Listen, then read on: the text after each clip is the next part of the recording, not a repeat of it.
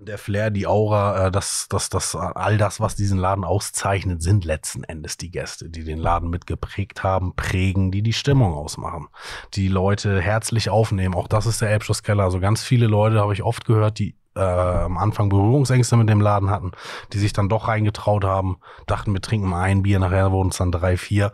Die wurden zu 95 Prozent immer so herzlich aufgenommen, dass sie, dass sie mir das danach erzählen mussten, weil die so äh, äh perplex waren. Die haben damit halt nicht gerechnet und du, das also unglaublich, ganz toll, wie die uns aufgenommen haben. Das macht den Keller aus und das sind eben die Stammgäste, hat damit zu tun, dass der Großteil der Stammgäste einen ganz, ganz, ganz harten Schicksalsschlag erlebt hat, weshalb das auch eben einfach unsere Stammgäste sind. Wir sind eine 24 Stunden Kneipe. Das heißt, du kannst bei uns auch mal eine Woche durchsaufen, mit dem Kopf auf dem Tisch schlafen, da sagt niemand was. Dementsprechend sind halt die Menschen, die die Stammkunden, die da verkehren. Das sind oftmals Leute, die irgendwie einen Bruch mit Mann, Frau, Kind, Familie haben und sich dann da so eine Art Ersatzfamilie gesucht haben, suchen und dort auch finden.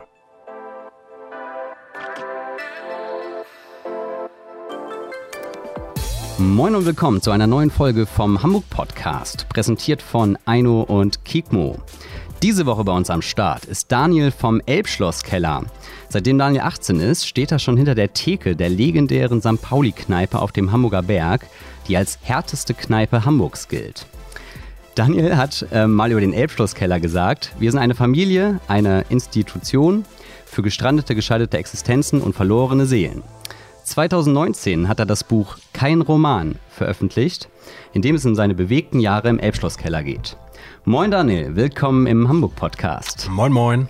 Ja, seit 70 Jahren war der Elbschlosskeller jetzt rund um die Uhr geöffnet. Ja, inzwischen über 70. Über 70. Mhm. Ähm, wegen Corona musste die tatsächlich das erste Mal dicht machen und ein Schloss einbauen. Also das erste Mal dauerhaft. Wir haben tatsächlich ja. vor schon mal zu gehabt, äh, weil es äh, unterschiedliche Gewaltdelikte gab, wo die Kriminalpolizei rumkam, den Laden kurzfristig dicht gemacht hat. Das wurde dann mit dem Siegel abgeklebt oder aufgrund von Renovierungsarbeiten für vier, fünf Stunden. Da wurde die Tür dann aber angelehnt. Äh, manchmal hat jemand aufgepasst oder man hat es tatsächlich mit Klebeband fixiert. Es gab noch nie ein funktionsfähiges Schloss seit über 70 Jahren. Und das ist tatsächlich jetzt das erste Mal eingebaut worden. Äh, und der Keller war leider tatsächlich über einen längeren Zeitraum geschlossen, ja. Man liest es ja in der Presse ganz gerne mal, dass ihr, dass der Elbschlosskeller als härteste Kneipe Hamburgs äh, ja. betitelt wird. Äh, manche sprechen sogar von einer härteste Kneipe Deutschlands. Ja, wie ist es denn so, die härteste Kneipe Hamburgs zu führen? Also für mich ist es einmal ganz normal, weil ich es schon mein halbes Leben lang mache, weil ich es nicht anders kenne und auch die Gäste für mich ein Stück normal sind. So, es gibt viele Leute, die haben nach wie vor Berührungsängste mit diesem Laden oder gehen auch rein und sagen dann, oh Gott, oh Gott, wo bin ich hier gelandet? Was sind das, was sind das für Kapaiken? Für mich sind die Leute und der Laden halt ganz normal. Dementsprechend müsste ich dir da jetzt eine relativ unspektakuläre Antwort drauf geben. Äh, es ist halt einfach meine Arbeit. Ich glaube, wenn ich richtig gerechnet habe, bist du ja quasi dann seit, äh, wenn du mit 18 da begonnen hast, so seit 17, 18 Jahren Ganz genau, da am ganz Start genau. jetzt. Jetzt die Hälfte meines, meiner, meiner Lebzeit, ja. Ja, krass. Ja, wir sind auch gar nicht so weit auseinander. Ich bin 86er. Okay. Ähm, deswegen ganz interessant, wie das auch laufen kann. Wie viele Kneipen hast du jetzt aktuell? Wir haben jetzt aktuell drei Kneipen, den zum Motherfucker, die Meuterei und den Elbschlosskeller. Die Meuterei seit circa drei Jahren, den Motherfucker jetzt fast zwei Jahre schon und den Keller, wie gesagt, in dritter Generation seit über 70 Jahren. Wir haben ja außerdem im Büro, das habe ich dir ja gerade eben schon gezeigt, mhm. ähm, unseren, ja, fand ich ganz gut. Wir haben, genau, wir haben nämlich unsere Räume hier nach ähm, Hamburger Locations, also nach Bars und Kneipen betitelt. Und selbstverständlich ist auch der Elbschlosskeller dabei, direkt mhm. hinter dir. Kannst, kannst du gleich gerne auch nochmal abfotografieren. Werde ich machen. Dann kommen wir mal als allererstes zu unseren sechs Hamburg-Fragen, damit mhm. wir dich so ein bisschen besser kennenlernen. Ja. Die erste Frage ist, wo in Hamburg wohnst du? Ich wohne in Meiendorf. Das ist die Grenze zu Ahrensburg, somit die letzte Ecke, der letzte Fitzel von Hamburg. Direkt ah. am Naturschutzgebiet, tatsächlich an der letzten Straße, die zu Hamburg gehört. Das ist ein Haus, ne? Ganz genau. Das ist ein Endreihenhaus-Grundstück. Das ist das, was man auch in diesen NDR-Reportagen sieht. Genau. Alles klar, nächste Frage. Welche Stadtteile haben dich geprägt? Äh, mich haben extrem geprägt, ganz klar natürlich St. Pauli, die Reeperbahn, weil dort aufgewachsen, verkehrt, Eltern dort schon gearbeitet haben. Ähm, und ich selber bin aufgewachsen in Sasel und dementsprechend hat mich halt alles von Poppenbüttel, ich würde sogar sagen eher so Lemsal, Duvenstedt, Heusbüttel bis hin nach Berne Farmsen, so einmal da oben die ganze Ecke. Das hat mich geprägt. Da bin ich zur Schule gegangen, da habe ich meine Pubertät, meine, meine Pubertätserlebnisse, dieses in Anführungsstrichen zum Mann oder Männchen werden erlebt. Ähm, da da habe ich den größten Teil meiner Kindheit, meines Lebens verbracht, ja. ist auch mal ein interessanter Mix. Mal sozusagen mal ein bisschen weiter raus aus Hamburg. So Ja. Sasel ist jetzt ja nicht, ist ja ganz so zentral. Genau, kennt, kennt auch nicht unbedingt jeder. Das ist bei Poppenbüttel in der Nähe, falls euch das was sagt. Endstation S1. Dann die dritte Frage. Was ist dein Standard-Fortbewegungsmittel in Hamburg? Äh, je nachdem, was ich gerade zu tun habe. Tatsächlich bin ich jemand, der ganz gerne Bahn fährt. Ich mag das aus dem Fenster zu gucken mir jetzt äh, äh, äh, anzusehen, wie sich die Stadt verändert, wie die Stadt wächst. Äh, ich gucke mir gerne die unterschiedlichen Jahreszeiten an. Schiel auch ganz gerne mal auf die Leute. So ein bisschen flirten kann man auch mit Maske. Ich bin aber in der Regel meistens mit dem Auto unterwegs, einfach weil ich für die Läden irgendwelche Sachen transportieren muss. Wenn ich jetzt handwerklichen Kram muss, äh, macht zum Baumarkt fahren muss oder wir Ware einkaufen müssen in der Metro. Es geht halt nur mit dem Auto, alles andere wäre zu äh, kostenaufwendig, zu kostenintensiv und ähm, dementsprechend meistens mit dem Auto, wenn ich die Zeit habe, auch gerne mit dem Fahrrad. Ich bin leidenschaftlicher Fahrradfahrer.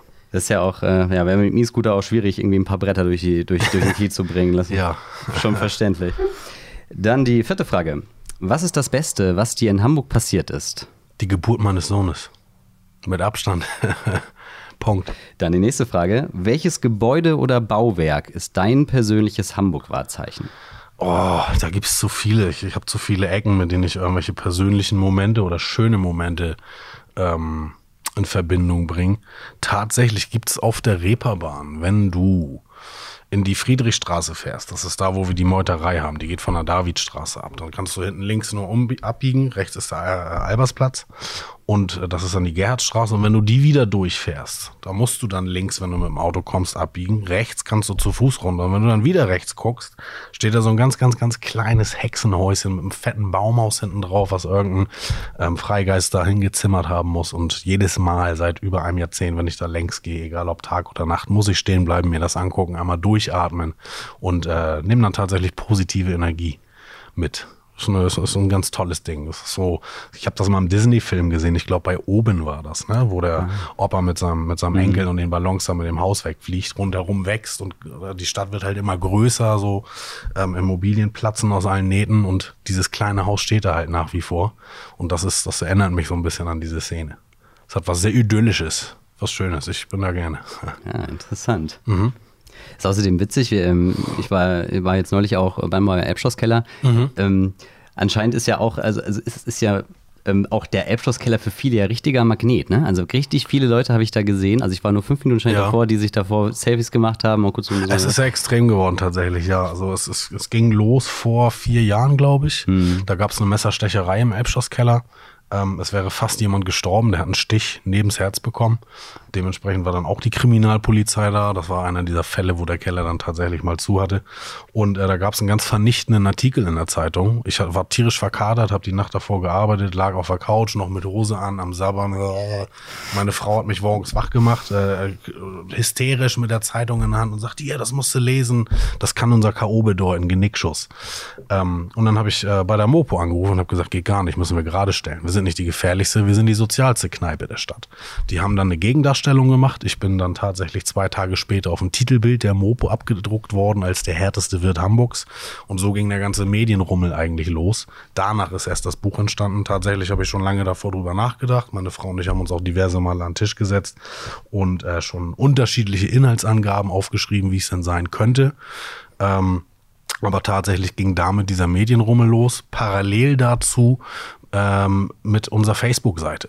Susanna, meine Lebensgefährtin, hat die Facebook-Seite ins Leben gerufen, hat angefangen, Sachen zu posten und äh, ich habe dann angefangen, et- etwas extremere Sachen zu posten, ähm, weil wir uns einfach gedacht haben, was sollen wir jetzt hier alles nur polierte Gläser zeigen? Das ist nicht der Elbschlosskeller. Wir haben dann tatsächlich ein ausgespucktes Gebiss, eine verstopfte Toilette, äh, äh, Sachen gezeigt, die für andere Leute eher unschön, unschön sind. Es gab dann auch eine witzige Situation. Ein Bekannter von uns im goldenen Handschuh. Ähm, wir waren dann halt im goldenen Handschuh nach der Arbeit, haben was getrunken und der kam dann zu uns an und sagt, ey, ich muss euch mal was stecken. Irgendjemand postet immer ganz abgefahren, asoziale, schlimme Sachen von euch. Und wir beide am Lachen gewesen und haben dann gesagt, das sind wir selber. Und tatsächlich ging dann so parallel ein Medienhype los über diese, über diese Facebook-Posts. Das ähm, war in unterschiedlichen Zeitungen, unter anderem in der Süddeutschen war da zu lesen, im, im, im Hamburger Abendblatt, ähm, was war denn noch? Also gab noch andere, andere, andere Magazine, Zeitungen, die darauf aufmerksam geworden sind und eben einfach durch diese Abbildung der härteste wird vom Kiez. Und seitdem ist das so, dass sich der Keller tatsächlich ein bisschen gewandelt hat. Es sind wesentlich mehr Touris da. Hm. Wir haben eins, zwei, nicht viele, aber ein, zwei Stammgäste verloren, die keinen Bock darauf haben, hm. auf diesen Medienrummel, auf den, auf die ganzen Touris. Ähm, wir haben aber auch tatsächlich Stammgäste, die davon profitieren, die das inzwischen angenommen haben. Spinne gehört zum Beispiel dazu. Mhm. Äh, der, der springt dann immer auch gleich vor jede Kamera, macht ein Selfie, grinst. Ich glaube, Spinne wird in seinem Leben nie wieder Geld für ein Bier bezahlen müssen. Also der hat da tatsächlich Bock drauf. Es gibt auch einige Frauen, die da tierisch Bock drauf haben, weil die, das, ich habe mal mit denen geschnackt, jetzt speziell von den Fällen, von denen ich spreche, die sagten mir, die werden wahrgenommen, die werden für voll genommen, jemand sieht die, jemand interessiert sich für die und das finden die halt ganz toll. Äh, es ist inzwischen so, durch äh, diesen Fame, den es inzwischen tatsächlich gerade gibt, den du angesprochen hast, dass der originale Elbschlosskeller, bin ich der Meinung, nur noch erlebbar ist von Montag bis Donnerstag. Von Freitag bis Sonntag ist das unmöglich, weil der Laden zu 90 Prozent aus Touris besteht und äh, du wirst dann halt dementsprechend das Flair nicht mitbekommen. Was sowieso momentan sehr schwierig ist durch Corona. Wir haben diese Spuckschutze und und und. Also so das wirkliche Elbschlosskeller-Feeling kommt nicht auf. Es darf keiner besoffen mit dem Schlips um den Kopf gewickelt um die Stripstange springen, umkippen und dann da liegen bleiben, während andere dann, was weiß ich, also das sind halt alles Szenen, die jetzt momentan nicht möglich sind. Wir geben unser Bestes, trotzdem den Keller äh, äh, so fortzuführen, wie wir es immer getan haben. Ähm, ist aber gerade so wie für alle anderen auch, denke ich, sehr schwierig. Hm. Ja, aber die, ähm, die echte Darstellung ja sozusagen auf Social Media, ich meine, es ist ja, eigentlich ist es genau, macht es ja genau richtig. Jetzt zeigt halt, was, was Sache genau, ist. Genau, wir, wir, zeigen das so, wie es ist. Genau. genau. Ein anderes Ding ist, mein Onkel hat mir mal gesagt, wenn du dich von Anfang an nackt machst, kann dich keiner mehr ausziehen. Das ist auch so, wenn wir jetzt eben wie schon angesprochen nur so, so schickimicki-Bilder zeigen würden, dann kommt jemand rein, äh, so seid ihr gar nicht und dann zeigt er eben was, was äh, in Anführungsstrichen unnormal ist oder ein bisschen über die Stränge schlägt, dann brüllt halt die ganze Welt auf, das machen wir von Anfang an. Dementsprechend kann uns da keiner sagen, hier, ihr habt die Toiletten nicht geputzt, nee, wissen wir selber. Obwohl wir sie tatsächlich zweimal am Tag putzen am Wochenende. Es ist halt einfach unmöglich, die sauber zu halten, wenn du äh, da betrunkene Leute hast, die aus der zweiten Reihe pullern. Kannst du es so oft sauber machen, wie du willst. Ne? Ja, verstehe ich. Kann ich nachvollziehen. Gut, letzte Frage von den Hamburg-Fragen und dann quatschen wir auch noch mal ein bisschen mhm. über den Elbschloss-Keller. Was macht für dich dein persönliches Hamburg-Feeling aus? Also in erster Linie muss ich bei sowas sofort an den Hafen denken. Egal wann es mir wie geht, von, von, von äh, Skala 1 bis 10, alles dabei. Am Hafen ist immer super. Am Hafen ist immer Hamburg, am Hafen ist immer frische Luft. Am Hafen ist egal, wen du triffst, da sind wir alle Hamburg. Es gibt so unfassbar viele Orte, die, die, die, das, äh, die das so richtig geil aufnehmen. So, ob man jetzt äh, an Park Fiction jetzt in der Nähe auf dem Kiez denkt oder mhm. halt Elbstrand oder was auch immer, mega geil. Kann ich sehr gut. Speziell von hier oder vom Kiez aus halt zu Fuß, ja. ratzfatz, überall ja. erreichbar, ne? Ja. Genau. Jo, dann äh, kommen wir mal äh, zu dir und zu, äh, zu deinen ganzen Themen. Natürlich alle voran der Elbschlosskeller. Mhm. Wie kamst du denn überhaupt zum Elbschlosskeller? Wie kam ich zum Elbschlosskeller? Ich wollte tatsächlich mit 12, 13, 14 ganz bewusst da arbeiten. Also das erste Mal die Fragen äh, aufkamen, was möchtest du denn später machen?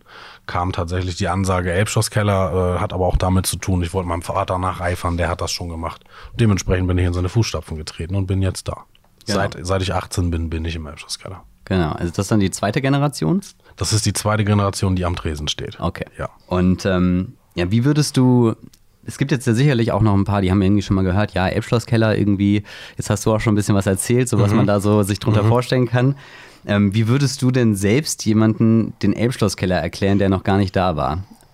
Der Elbschlosskeller ist radikal, herzlich, offen, anders, ehrlich ja, herzlich habe ich schon gesagt, dementsprechend dann nochmal sozial. Es ist einfach, es ist so ein bisschen Wohnzimmeratmosphäre. Es ist, ein, es ist eine familiäre Atmosphäre. Im Elbschlosskeller sind Dinge möglich, die woanders eben unmöglich sind. Hat auch wieder mit diesen 70 Jahren zu tun. Wir haben eine alte Konzession dementsprechend sind da Sachen drin, die heute so nicht mehr, nicht mehr, nicht mehr realisierbar, nicht mehr umsetzbar wären, wenn man die Konzession neu beantragen würde. Ihr habt ja auch, äh, du hast gerade schon, du hast es gerade schon angesprochen, du hast, äh, du hast schon von Spinne geredet. Ähm, ja. Es gibt äh, sicherlich einen ähm, bunten Blumenstrauß an, an Stammgästen und so Gästen. Machen die Stammgäste auch ein Stück weit den Elbschlosskeller aus? Auf jeden Fall machen die den Elbschlosskeller aus. Ohne die Stammgäste wäre der Keller nicht der Keller. Also es ist ja nicht so, dass meine Frau und ich da durchwursteln, Tresenarbeit machen und äh, auf auffüllen und dann ist das der Keller. Der Flair, die Aura, äh, das, das, das, all das, was diesen Laden auszeichnet, sind letzten Endes die Gäste, die den Laden mitgeprägt haben, prägen, die die Stimmung ausmachen, die Leute herzlich aufnehmen. Auch das ist der Elbschlusskeller. Also ganz viele Leute habe ich oft gehört, die äh, am Anfang Berührungsängste mit dem Laden hatten, die sich dann doch reingetraut haben, dachten, wir trinken mal ein Bier, nachher wurden es dann drei, vier.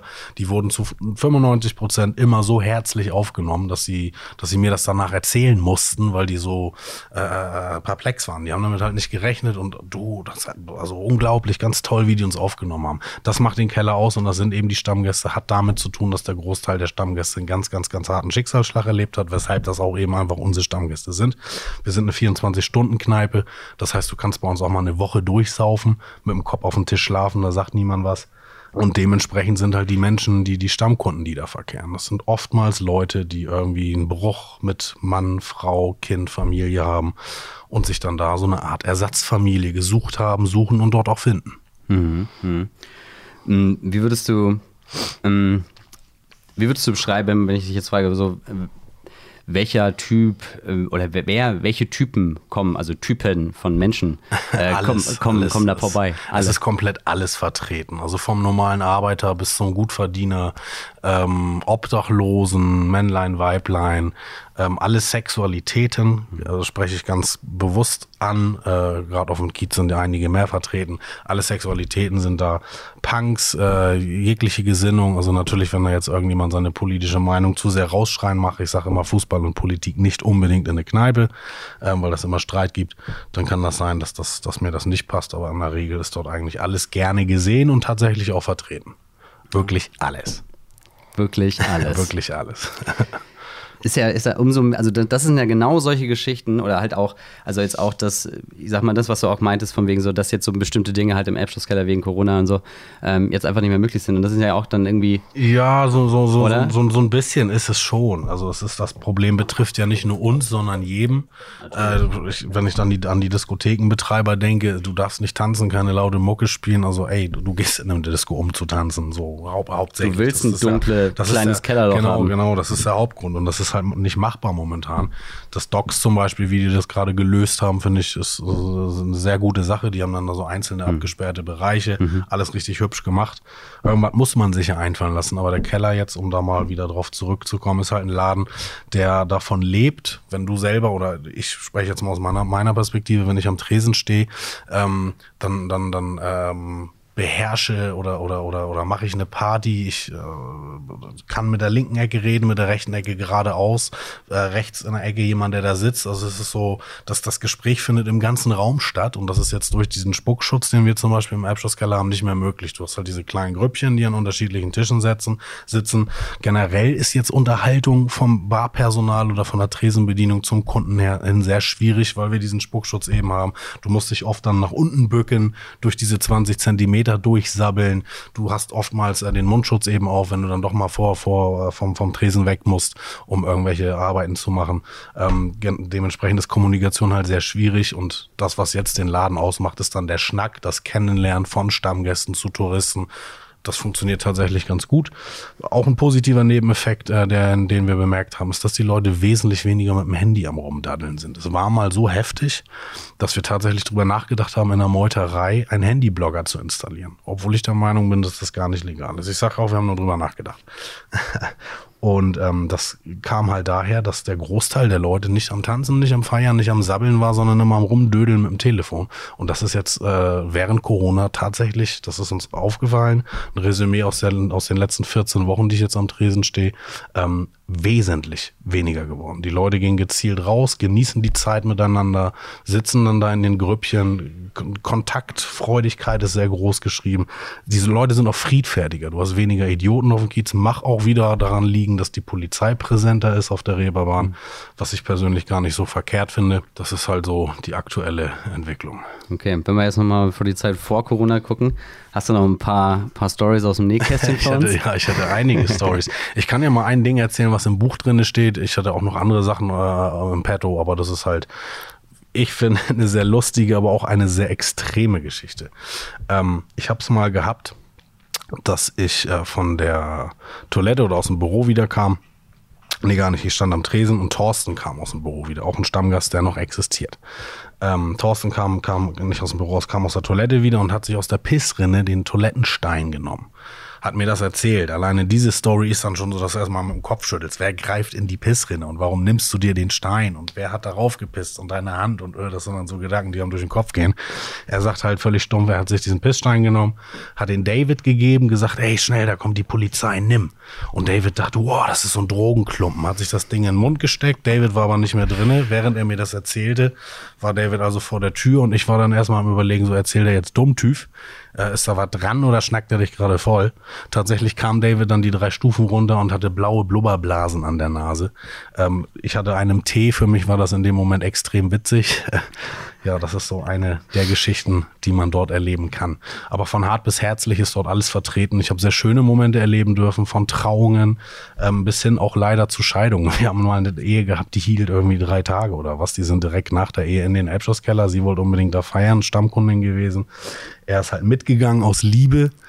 Ähm, ja, und dann hast du tatsächlich von Tag zu Tag gesehen, wie das Kleid immer vergilbter wurde, immer mehr Brandlöcher reinkamen. Irgendwann war da nicht mehr viel von übrig. Er ist nach dem dritten Tag in den Laden gekommen, hat ihr den Ring an den Kopf geschmissen, die Ehe war aus. Also auch schon erlebt. Klingt gut. Ja, ja lass uns gerne auch noch mal eine Runde über das Buch äh, sprechen. Wie, ja, wie, wie, wie kam es? Äh, kein Roman. Kein Roman. Ist der genau. Name. Wie kam, wie also du hast ja schon erzählt, du hast lange überlegt auch, ähm, ob man das Ganze, was, was ihr da so erlebt habt, irgendwie mal aufschreibt, irgendwie mal in, in so ein Gerüst äh, kippt. Ich habe überlegt, wann ich das rausbringe. Ich habe ah. tatsächlich mit 12, 13 das erste Mal bewusst zu meiner Mutter gesagt, ich bringe einen, äh, ich bringe einen Bestseller auf den Markt. Hatte damals gar keine Ahnung, was ein Bestseller ist oder was es bedeutet, so einen zu schreiben, beziehungsweise was dahinter steckt. Mein Vater kam von der Schicht, hat auch irgendwas Spektakuläres erlebt, hat das erzählt, sieht Funkeln in den Augen und hat dann halt den Spruch gebracht, oh, wenn du die Stories aufschreibst, wird das ein Bestseller. Und ich habe dann halt mit 12 das einfach aufgegriffen und gesagt, hier, ich mache einen. Tatsächlich habe ich dann, als ich 18 war, beziehungsweise mit 18 angefangen, mal Notizen zu machen von abgefahrenen Momenten, die ich erlebt habe am Tresen.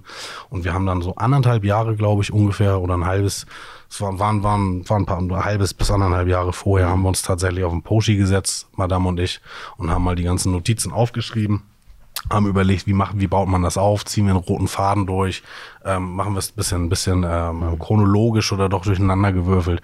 Und ähm, ja, dann kam eine Agentur auf mich zu, aufgrund dieses Mopo-Zeitungsartikels, die gesagt ah. hat, Alter, du hast ein paar Aussagen getroffen, die uns so gut gefallen haben, wenn das wirklich von dir stammt und nicht irgendjemand anderes dahingeschrieben oder dir vorgesabbelt hat, dann erzähl uns doch noch mal ein paar und dann kann da was draus werden. Tatsächlich habe ich mich mit den beiden dann Herren getroffen, mit den beiden Herren dann getroffen.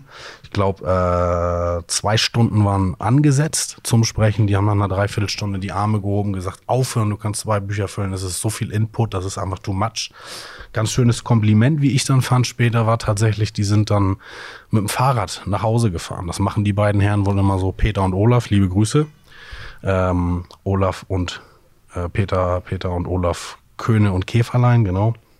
Und ähm, die haben mir dann erzählt, dass sie auf dem Rückweg, auf den, auf den ähm, Fahrrädern nicht mehr miteinander sprechen konnten, weil es so viel war, dass sie beide die Schnauze halten mussten. Weil so viel Kopfkino das, bei denen abging. Ja, ganz genau. Ich fand das, ich fand das ein ganz schönes Kompliment. Ich wollte dich auch gerade fragen, ob du quasi dann schon von 14 an so die Notizen gemacht hast, aber wahrscheinlich immer mal wieder und dann halt mit 18 richtig. Genau, richtig genau. Mit, mit 14 halt so Sachen aufgeschnappt, aber anfing zu, anfangen zu schreiben, äh, habe ich dann mit 18. Ah, okay, und dann hast du, hast du im Endeffekt ein sehr fetten Notizblock gehabt und den ihr dann zusammen in ein Ganz genau, ganz genau. Und ist das eine Geschichte oder ist das, das Also es ist eigentlich, eigentlich ist es meine Biografie. Ah, ja. ähm, die ja einfach mit dem Elbschlosskeller zwangsläufig verwoben ist, dadurch, dass mein Vater dort gearbeitet, mein Opa da gesoffen hat, ähm, ich da halt mein halbes Leben lang arbeite und wir haben das dann so gemacht, dass wir meine Lebensgeschichte mit Geschichten von Stammgästen, mit den Lebensgeschichten der Stammgäste verbunden haben. Ich wollte ein kleines Denkmal setzen. Ähm, sind viele Leute dabei, die verstorben sind leider. Ich glaube, in den letzten fünf, sechs Jahren inzwischen so an die 50, 60 Gäste, Krass. die es nicht mehr gibt. Die haben halt einen dementsprechenden Lebenswandel. Wie gesagt, äh, nicht immer jemand, äh, der die mit offenen Armen empfängt. Ähm, und dann geht das bei denen etwas schneller als, sage ich mal, in Anführungsstrichen bei dem Otto Normalbürger. Du hast ja schon gesagt, das ist, das halt. Äh, Keine Liebe, kaum Regeneration, ja. viel Konsum von Alkohol, mhm. Drogen und sonst was, ja. schlechte Ernährung. Also ganz klar, dass die dann nicht allzu lange machen. Das äh, stelle ich mir auch echt, also gerade auch jetzt nur allein deine Zeit von den 70 Jahren äh, oder über 70 Jahren. Also, unglaublich, was ich da erlebt habe. Also meine Frau sagt, die zitiert inzwischen Sätze, die sie von mir mal gehört hat, als wir uns kennenlernen. Ähm, generell ist das ja so, dass man sich äh, dem Partner immer so ein bisschen anpasst mit Verhaltensweisen und und und. Aber es ist halt, es ist auch wirklich in Fleisch und Blut bei ihr übergegangen, was ich selber so erlebt hat jetzt. Du kannst im Elbschlosskeller an einem Tag mehr erleben als manche Leute im halben Jahr oder in einem Jahr Lebenszeit. Mhm. Es, ist, es gibt da sehr extreme, sehr extreme Tage, ja. Wie ist denn eigentlich, wie muss man sich das eigentlich vorstellen? So du jetzt als, als Wirt kann man, sagt man, ne? Ja. Ähm, seid ihr, seid ihr eigentlich so auf dem Kiez jetzt auch so mit den anderen Kneipen ja. befreundet? Also mit Sicherheit gibt es da Freundschaften, Bekanntschaften. Es gibt auch Neider, es gibt Konkurrenz. Konkurrenz belebt aber das Geschäft. Speziell jetzt während der Corona-Krise. Wir haben so einen Verein gegründet. Wer, wenn nicht wie, heißt das ganze Ding. Das gibt's auch immer noch. Wir haben teilweise bis zu 250, 300 Leute am Tag versorgt mit medizinischer Notversorgung, Einkleiden und ähm, einer warmen Mahlzeit sowie To-Go-Pakete, dann so Kleinigkeiten für zu Hause oder Hygieneartikel unterschiedlich für Männlein, Weiblein aufgeteilt. Und äh, das machen wir immer noch fünf Tage die Woche für 10 bis 30 Leute vom Kiez. Allerdings sage ich ja gerade 10 bis 30 Leute wesentlich kleineren Rahmen, ähm, weil wir das aus dem Auto raus verteilen. Wir dürfen halt ähm, nur geschlossene Lebensmittel weitergeben weil du sonst immer einen Antrag stellen müsstest, weil der, wenn der Wagen woanders steht, so drücken die ein Auge zu, lassen uns das machen. Mhm. Ähm, wir haben gerade ein Gespräch gehabt mit der Tafel, mit der werden wir in Zukunft zusammenarbeiten und sind auf der Suche nach neuen Räumlichkeiten. Und dann wird das auch wieder in alten Dimensionen äh, vonstatten gehen und ich werde dann auch dementsprechend wieder über Social Media Werbung dafür machen. Das habe ich jetzt die letzten mhm. zwei, drei Monate relativ runtergefahren, einfach auch, weil alles andere wieder hochgefahren werden musste. Man hat noch ein Privatleben. Wie gesagt, das ganze Ding geht weiter. Worauf ich hinaus wollte, ist, ähm, dass aufgrund von diese, diesem äh, randständigen Hilfsprojekt, sage ich ganz gezielt, nicht Obdachlosen, sondern randständigen, mhm. weil halt auch einfach Leute dabei waren, die in Anführungsstrichen ganz normal arbeiten gehen, die aufgrund von Corona keinen Job mehr hatten. Äh, vom Kiez Putzfrauen, die keine Jobs mehr hatten, weil die Läden ja nichts mehr zum Putzen hatten ähm, Leute, die durchs Raster gefallen sind, eben nichts vom Amt bekam, bekommen haben und und und. Also für die ist das gewesen. Wir haben auch Leute zu Hause angefahren, das waren Familien, das waren alte Frauen. Also es war wirklich jeder dabei, der aufgrund von Corona auf Hilfe angewiesen war. So und ähm, es macht aber den Anschein, dass der Hamburger Berg einfach durch die Tatsache, dass dort jeden Tag irgendwie 100, 150 Mann in der Schlange stehen, jetzt an Obdachlosen zugenommen hat. Und es gab auch äh, eins, zwei Wirte oder Betreiber, die richtig angepisst auf mich und uns sind oder auch immer noch waren, ähm, sich das nicht getraut haben zu sagen. Ich weiß es von einem tatsächlich, den kenne ich über, über fast zwei Jahrzehnte, der hat's dann, der hat gesagt, du pass auf, hier gibt's einige, die sind richtig an, richtig wütend, so wenn das irgendwann weitergeht. Also die Straße ist zu schmuddelig, zu viele Obdachlose sehe ich absolut anders. Ich bin der Meinung, es sind genauso viele wie vorher auch. Es ist nur mehr aufgefallen, weil halt kein anderer da war. Ähm, tatsächlich hat sich das jetzt wieder ein bisschen verteilt. Es gibt einen Punkt, so einen Sammelpunkt von obdachlosen Punks, die auch manchmal, wenn ich dann da ankomme, tatsächlich äh, dann selber denke, so, Alter, muss das sein, den ganzen Bürgersteig einnehmen und alles nach links und rechts wegfliegt. Wir meckern dann einmal mit denen, drücken den Besen in der Hand, machen die dann auch, hat aber einfach damit zu tun, dass das Casino leer steht und dementsprechend Stimmt. dort, ganz genau, und dementsprechend äh, dort auch niemand ist, der irgendwie darauf Acht gibt, dass eben niemand vom Laden rumlungert. Sobald das Ding wieder in Betrieb sein wird, wird das wenn man es denn so nennen kann, Problem für den Moment, für die Leute, die das als Problem sehen, gelöst sein. Ja. An der ja, Ecke, wenn man so Ganz will. genau. Äh. Nö, aber, aber auf, auf jeden Fall gibt's auf dem Kiez äh, im, äh, im Laufe so einer Langzeit Bekanntschaften, Freundschaften unter Wirten, unter Angestellten. Ähm, meine Lebensgefährtin arbeitet zehn Jahre länger noch als auf, dem Kiez als ich. Die war Be Geschäftsführung oder Betriebsleitung vom Thomas Reed, von, vom, mhm. vom Frieda B. Und das sind teilweise Menschen, die dort immer noch arbeiten und dementsprechend äh, hat sie dann auch noch Kontakt zu denen. Da gibt's Bekanntschaften, Freundschaften, das ist ganz normal, ja. Wer, wenn nicht wir? So heißen wir, genau. Das, äh, genau, da das YouTube-Video, was ihr da gemacht habt im März, ähm, ja. das verlinke ich auch nochmal in der Folgenbeschreibung. Sehr also, gerne. Schaut euch das mal tatsächlich an. Sehr gut gemacht. Also stellt genau das, was du gerade erklärt hast, äh, nochmal richtig schön als, bildlich wahr. Du hast es ja, glaube ich, auch gesprochen. Ganz genau. Absolut sehenswert. Ähm, schaut euch das auf jeden Fall mal an. Und Genau, ihr hattet, das war ja das, was du hast es gerade schon eigentlich schon überall angeschnitten. Du hast, äh, ihr habt quasi die, ne, also Verwandlung in eine Suppenküche und Kleiderkammer äh, genau. war, war ja auch noch der Punkt. Und du hattest gesagt, im März, die Schwächsten in unserer Gesellschaft bekommen derzeit nicht die Hilfe, die sie brauchen. Und das war ja wohl, war ja für euch. Absolut, das war der Grund, weshalb wir es gemacht haben. Das ist eben das Ding, was ich auch sagte, viele unserer Elbschloss-Kellergäste gehören eben zu diesem Klientel. Und wir haben dann, als wir die Läden dicht gemacht haben, aufgrund von Corona mitbekommen, zwangsläufig, dass super viele von denen nicht wussten, was geht überhaupt ab. Einmal, weil sie, äh, äh, äh, weiß ich nicht, das soziale Umfeld nicht haben, dass sie, so dass sie es mitbekommen dann von anderen Menschen. Und auch, weil die einfach keine Medien haben. Wenn du obdachlos bist, hast du keine Glotze, hast kein Geld für ein Handy. Und es ist niemand rumgegangen rumgegangen, hat Flugblätter verteilt. Das ist niemand, also das, das frage ich mich bis heute. Wieso ist das nicht geschehen? Wieso haben, hat, hat die Stadt Hamburg nicht gesagt, so passt auf, bop, bop, bop, wir schicken jetzt Kolonnen los, drucken Zettel und dann wird das verteilt an die Leute, wo es eben nicht ankommt über die äh, äh, äh normalen Medien, in Anführungsstrichen. Und selbst als das dann irgendwie so die Runde gemacht hatte unter allen Leuten, als allen klar war, was die Stunde geschlagen hat, war es nicht so, dass es die Hilfe gab, die diese Leute gebraucht hätten, weil eben die letzten Instanzen, wie zum Beispiel die Hamburger Tafel, geschlossen hatten.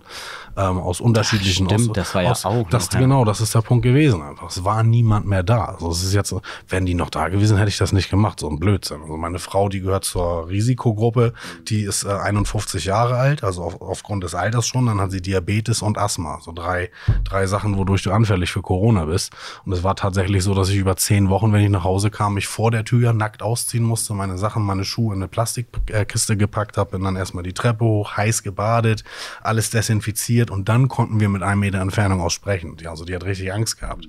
Und ich bin da ja jeden Tag hingefahren und habe ohne Ende Kontakt und Berührung und Kommunikation mit Menschen gehabt. Und ähm, das eben einfach aufgrund dessen, dass nichts, nichts kam. Die Stadt hat mitgemacht, in Anführungsstrichen nachher, aber das waren die Menschen, die Menschen, die für die Stadt arbeiten. Also einzelne Polizisten, einzelne ähm, Leute von der, von der Müllabfuhr, einzelne Leute vom Ordnungsamt. Die haben dann alle untereinander für sich persönlich entschieden, aus Herzensangelegenheit, da passiert das Richtige, es macht sonst kein anderer. Also drücken wir da ein Auge zu. Es war nicht die Stadt, die gesagt hat, die Anweisung, das macht ihr jetzt. Ja, also es war ein Zusammenhalt der Menschen, das hat auch wunderbar funktioniert. Das ist eine ganz, ganz, ganz tolle Sache, eine tolle Erfahrung, die ich mein Leben lang mitnehmen werde, wie es doch funktionieren kann, wie Solidarität äh, funktionieren kann. Ja, aber es, es gab halt niemanden. So, und jetzt nochmal ein kleines Beispiel. Ich weiß von einem obdachlosen ähm, Stammgast, dass der am Tag 50 bis 150 Euro erschnort oder erschnorren kann. So, als Corona da war, gab es keine Laufkundschaft mehr. Die Tafeln hatten zu, alles hatte dicht, es gab keine Anlaufstellen. Dann haben die irgendwie zwei Nacht- oder Winterquartiere wieder eröffnet gehabt, wo aber dann zum Beispiel Frauen, die ich kenne von der Straße, sagen, auf keinen Fall gehe ich dahin. Weißt du, wie hoch die Vergewaltigungsrate ist? Mhm. Oder dann bist du tatsächlich in so einem Zimmer, wo du ja irgendjemandem zugewiesen wirst, der kotzt dir auf die Matratze, dreht nachts durch. Die meisten Leute haben Psychosen, sind, was weiß ich, kommen aus abgefahrenen äh, Verhältnissen Lebensgebieten und dementsprechend wollen da viele nicht hin. Dann durften wieder einige nicht hin. Das eine Haus war dann geschlossen aufgrund von Corona. Irgendjemand hatte sich angesteckt. Also Punkt. Es wurde zu wenig für diese Menschen gemacht. Deshalb haben wir es getan. Hm. Es gab einen Wirt tatsächlich, der vor ein paar Tagen zu mir sagt, ja Daniel, PR-Sachen und so hast du echt gut gemacht. Und ich sage, Alter, wie PR? Weißt du, natürlich bin ich, bin ich, stehe ich gerne im Rampenlicht und äh, jeder kriegt gerne den Bauch gepinselt, bekommt ein Kompliment. Aber das habe ich null äh, aus Eigennutz getan, mhm. sondern wirklich nur der Sache wegen, weil es einfach gemacht werden musste. Punkt. Also so wie ich es wahrgenommen habe, kam, hat das ja auch, das Video hat eine Runde gemacht ähm, auf Social Media. Es ist super gut angenommen worden. Also wir haben tatsächlich, wir haben ein Spendenkonto und da ist so viel Geld drauf, dass äh, ich gehe davon aus, dass wir eine Miete finden werden oder eine Räumlichkeit finden werden. Jetzt noch vor dem Winter, ganz wichtig, arbeiten wir akribisch dran. Äh, dann, dann, wir haben zwei Container voll noch, wo wir jeden Monat Miete bezahlen, mit Spenden auch, die uns zugeschickt wurden, äh, voll mit Isomatten, dicken Sachen und mhm. das muss demnächst an Mann gehen, bloß warmes Süppchen. Und das ist dann so viel Geld, denke ich, dass wir auf jeden Fall ein Jahr lang die Miete gesichert haben. Plus, wie ich eben gerade sagte, zusätzlich arbeiten wir in Zukunft mit der Tafel zusammen. Die werden uns dann beliefern, stellen uns Kühlmöglichkeiten zur Verfügung und steuern sogar ein bisschen was zur Miete dabei. Das ist ja mal was Schönes, was aus der ganzen Geschichte auf jeden Fall, auf jetzt jeden schon Fall. entstanden ist. Oder ja, jetzt schon auf jeden Fall, auf jeden Fall, auf jeden Fall. Eine ganz, ganz, ganz positive Sache, ja. Und ähm, der Initiator wart ihr mit dem Elbschlosskeller oder war, war das, war, habt ihr euch in einer Gruppe zusammengeschlossen? Also es ist tatsächlich, also ich bin aus den USA zurückgekommen. Mhm. Ich hatte einen Armbruch im, ich glaube, nee, ein bisschen vorher, Oktober, ich glaube im Oktober, habe ich mir Elle und Speiche gebrochen. Das mhm. wurde wieder zusammengenäht, äh, Metall im Arm, Schrauben, Platten, sieht ein bisschen aus wie bei Wolverine. Ähm, Und ich habe dann nichts machen können und habe aufgrund von dem nichts machen können Depression bekommen, habe 25 Kilo zugenommen, kann ja nicht mal eine blöde Bierkiste äh, anheben. Ne? Also wenn meine Frau irgendwie Waren einkauft, konnte ich ja nicht mal irgendwie eine beschissene, einen beschissenen Karton zum Auto schleppen. Mhm. Ich konnte nicht arbeiten, konnte keinen Sport machen, habe dann halt rumgelegen, 25 Kilo zugenommen, Depression bekommen und bin dann äh, in die USA zu meiner Familie geflogen. Ich habe da Familie, mhm. habe dort acht Wochen verbracht, bin aufgrund von Corona zurückgeflogen, auch eine ganz abgefahrene Erfahrung gewesen ich war als einer von 20 Passagieren im Jumbojet, weil es halt wirklich so der letzte Flug war, der nach Europa ging. Es hatte also jeder ein Steward oder eine Stewardess für sich alleine. Ich habe davon Fotos gemacht, so ein bisschen wie im Horrorfilm. Äh, war teilweise tatsächlich creepy, habe überall mal gesessen, so alles ausprobiert. Das ist auf jeden Fall eine lustige ja. Sache gewesen. Und kam dann in Hamburg an am letzten Tag, wo die Läden offen hatten. Und ich bin dann in den Elbschlosskeller gegangen, habe ein Video davon gemacht, das sieht man auch auf meiner Instagram-Seite. Und wir haben dann tatsächlich als letzter Laden geschlossen. Ich bin rein, habe links um die Ecke geguckt, da lag jemand am Schlafen. Ich wusste so, vielleicht hat der jetzt das erste Mal seit einer Woche die Möglichkeit zu pennen und er wird sie jetzt auch erstmal nicht mehr haben. Hab's also dann wirklich ausgereizt, bis die Polizei kam und sagte mit erhobenen Fingern so Laden dicht machen. Dann haben wir das gemacht und haben dann aufgrund von Worst-Case-Gedanken, ähm, sprich äh, nicht mal irgendwie Kohle machen, sondern einfach nur randalieren, Scheibe einschmeißen, Alkohol mhm. zerstören. Mhm. Das sind halt alles Wareneinsatz, das kostet ja auch alles Kohle. Die Elektronik, die da drin ist, die Spirituosen. Und ähm, wir haben nicht, auch wenn man das denken mag, so viel äh, Kohle beiseite, dass wir das einfach neu kaufen können. Dementsprechend haben wir alles aus den Läden rausgeholt, mhm. haben USB-Platten vor die Fensterscheiben gesetzt und haben dann während dieser Arbeiten gemerkt, das war ich zusammen mit drei Freunden und Angestellten, dass eben die Situation so ist, wie eben gerade beschrieben und haben dann ohne drüber nachzudenken. Also drei Tage war, hatte dieses Werk gedauert für alle drei Läden und wir sind dann einfach den vierten Tag wieder hingefahren und haben angefangen, irgendwie von unserem Privatgeld erstmal Lebensmittel zu kaufen und haben dann im Elbschlosskeller am ersten Tag mit einem Gaskocher äh, tatsächlich so einen Eintopf gekocht, weil es auch wieder kalt wurde, das an die Leute verteilt. Am zweiten Tag, zweiten, dritten Tag hat sich dann ein Kumpel von mir bereit erklärt, dem gehört das Hidden Kitchen, Tuschi, liebe Grüße, ähm, für uns den Koch zu spielen, der ja auch seinen Laden zwangsläufig dicht hatte mhm. und der hat dann ab da an täglich gekocht und das Ding wurde immer größer. Wir haben dann tatsächlich nachher äh, über 20 Leute beschäftigt. Ähm, wie gesagt, knapp 300 Leute am Tag verköstigt, medizinische Notversorgung geleistet. Das Ding gibt's immer noch. Wir sind ein eingetragener Verein. Es gibt aber auch wieder die Tafeln und alle anderen. Dementsprechend wissen wir, ganz so dringend zwickt's nicht.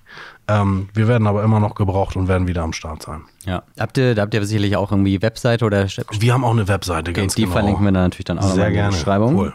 Und dann kann man da auch nochmal schauen, wie man da seinen Beitrag zuleisten kann. Mhm. Ja, Daniel, so jetzt so mal mit Blick auf, auf Elbschlosskeller, deine, deine Welt sozusagen, haben wir da irgendwas vergessen, was man nochmal erwähnen sollte? Ähm, ähm, ähm, ähm. Also meine drei Hunde würde ich gerne nochmal grüßen.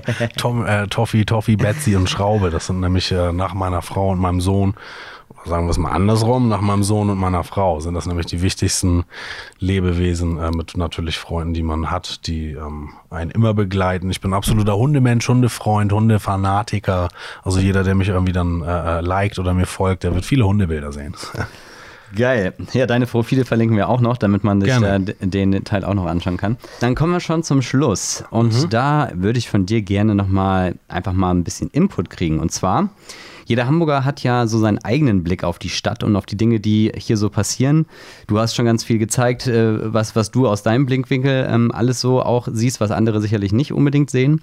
Deswegen meine letzte Frage an dich. Wenn du jetzt mal so an lokale Projekte und Vereine denkst, was findest du, sollte in Hamburg nochmal deutlich mehr Aufmerksamkeit bekommen? Ähm, tatsächlich gibt es da jetzt zu viele, um die alle zu nennen. Es gibt äh, super viele Leute, die super wichtige Arbeit machen. Generell kann ich nur jedem raten, sofern er mal die Zeit, die Möglichkeit und einen Groschen über hat, ähm, sich, sich äh, mit dieser Thematik auseinanderzusetzen, wo wird Hilfe benötigt und dann da vielleicht was zu leisten. Und sei es nur einfach durch sein Dasein oder Dazutun. Ganz speziell ein Kumpel von mir, Reeperbahn Karim, der hat auch zu Corona-Zeiten entschieden, dass er auf dem Kiez ehrenamtliches Boxtraining ableistet für teilweise sozial schwache Kinder, die sich ein normales Gym nicht leisten könnten. Der macht dann eine mega geile Arbeit, holt also auf der einen Seite die Kiddies von der Straße, zeigt ihnen, was, was das heißt, äh, äh, mal Gas zu geben. Mhm. Äh, ja, den kann ich nur grüßen und unterstützen, den Jungen. Reeperbahn Karim, klickt, sein, klickt seine, seine Profile an, guckt mal, was der macht. Ähm, da wächst nämlich auch gerade was richtig Geiles. Nice. Daniel, herzlichen Dank, dass du heute unser Gast hier im Hamburg Podcast warst.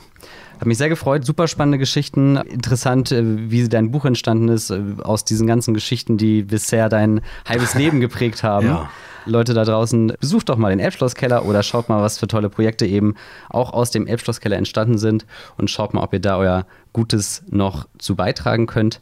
Das war's von uns. Ich wünsche euch einen schönen Tag und ich sage Tschüss. Auf Wiedersehen.